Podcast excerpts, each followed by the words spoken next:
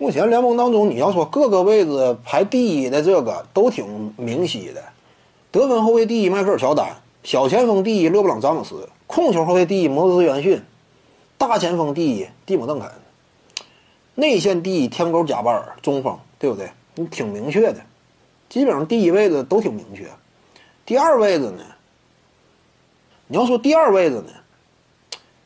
第二分位科比布莱恩特能够坐稳这个位置。目前身后这些竞争者呢都差一些，比如说呀，胡子球手啊，以及什么德文维德呀，你竞争第二分位竞争不了。就算说阿伦艾弗森归类到得分后卫啊，也竞争不了。除此之外呢，你像这个第二控球后卫，毫无疑问斯蒂芬库里。其他那些稍微有点竞争力的，也都在斯蒂芬库里身后，没法跟他相竞争第二的位置。这是斯蒂芬库里嘛？控卫位置第二，小前锋位置第二呢？拉里伯德，你把他归类为小前的话，他就是第二。三连常规赛 MVP，三座核心领袖身份的冠军，其他人比不了他。你说凯文杜兰特技战力强，你可以这么讲，但是你拼历史地位的话。你拼第二小前锋的话，那更多呢，还是跟荣誉息息相关。那还是拉里伯德能够坐住第二位置。所以说，第二大前锋呢，德克诺维斯基，对不对？那其他有竞争力的，你比如说呀，卡尔马龙没有冠军，这个也是个硬伤嘛？你讲究的是个人顶尖荣誉以及团队顶尖荣誉啊，两手都要硬。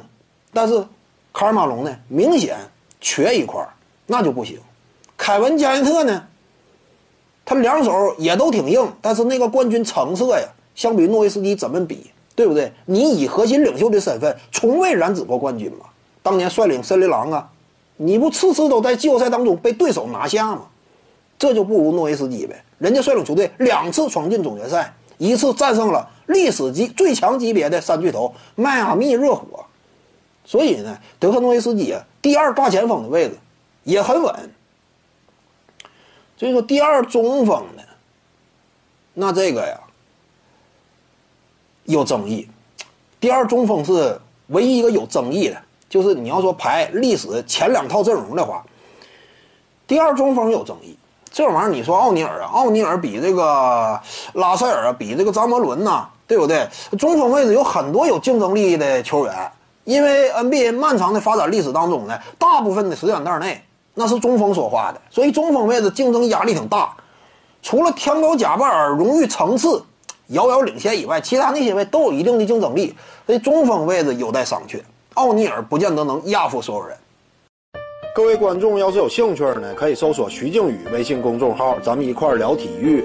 中南体育独到见解就是语说体育，欢迎各位光临指导。